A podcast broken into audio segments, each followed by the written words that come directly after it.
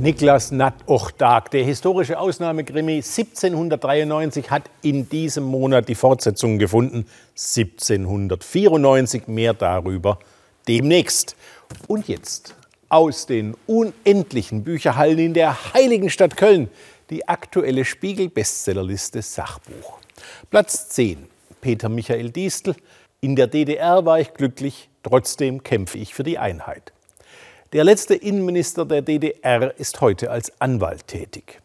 Ich vertraue Historikern mehr als Zeitzeugen, aber bereichernd und horizonterweiternd sind Distel Schilderungen der Jahre der Wiedervereinigung aus ostdeutscher Sicht allemal, auch wenn man manche kalkulierte Provokation auszuhalten hat, etwa in Sätzen wie auf der anderen Seite werden angeblich um der historischen Gerechtigkeit willen Jahr um Jahr Millionen ausgegeben, um die Schnipsel in der Stasi-Unterlagenbehörde zusammenzuleimen, nur um in Erfahrung zu bringen, wie der Speiseplan in der Betriebskantine in der Berliner Normannenstraße oder die Anweisung zum Entfernen von Hundescheiße an der Protokollstrecke ausschaute.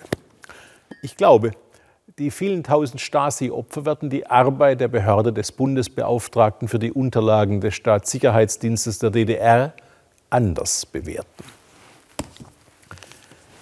Platz 9. Andreas Michaelsen mit Ernährung heilen.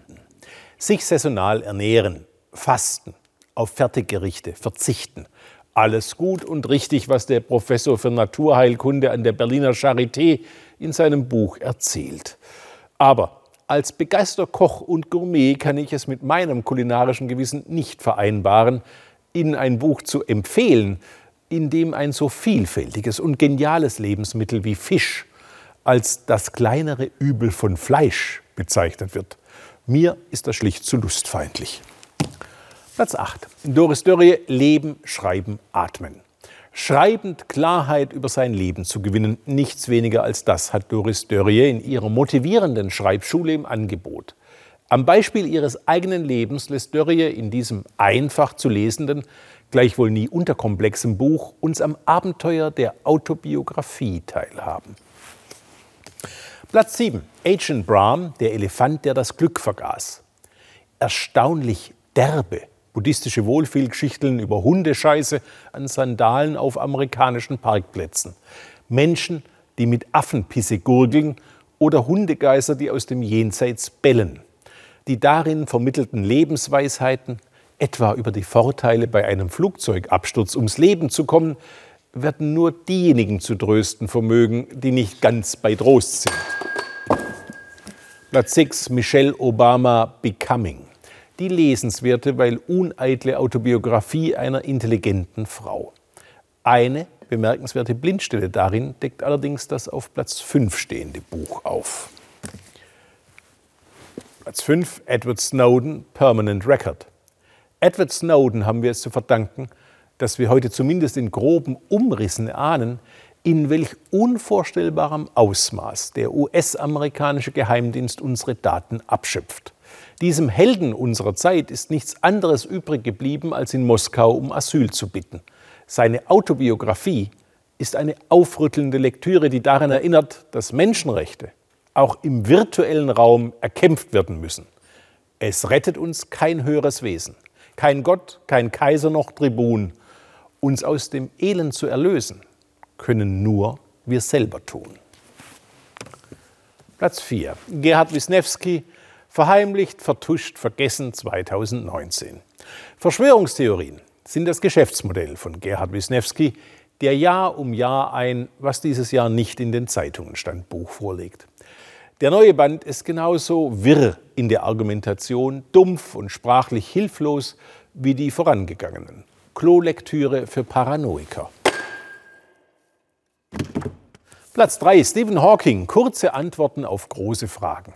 Wer wissen will, woher wir kommen, wohin wir gehen und was der Sinn unseres Lebens ist, kommt in diesem letzten Buch des Astrophysikers Stephen Hawking auf seine Kosten.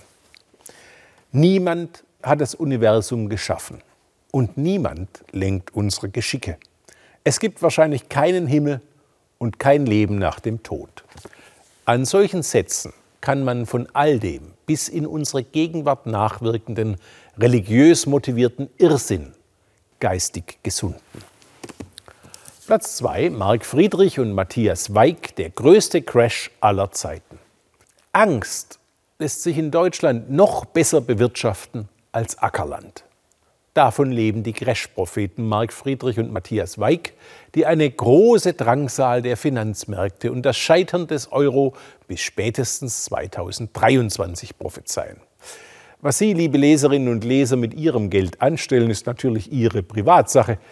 Ich jedenfalls möchte mein finanzielles Schicksal lieber nicht in die Hände von Autoren legen, die auf einem Jahrmarkt der Apokalyptiker besser aufgehoben wären. Platz 1 Bas Kast, der Ernährungskompass. Erzählungen über verbotene Früchte, Länder, in denen Milch und Honig fließen und es Manna vom Himmel regnet, faszinieren wundergläubige Leserinnen und Leser seit Anbeginn der Menschheit. Und deshalb steht dieses Diätbuch, das eine Meta-Analyse aller zwischen 1950 und 2013 durchgeführten Ernährungsstudien auswertet und Ihnen beherzigenswerte Tipps für unseren Speiseplan zusammenfasst, seit über einem Jahr auf der deutschen Bestsellerliste.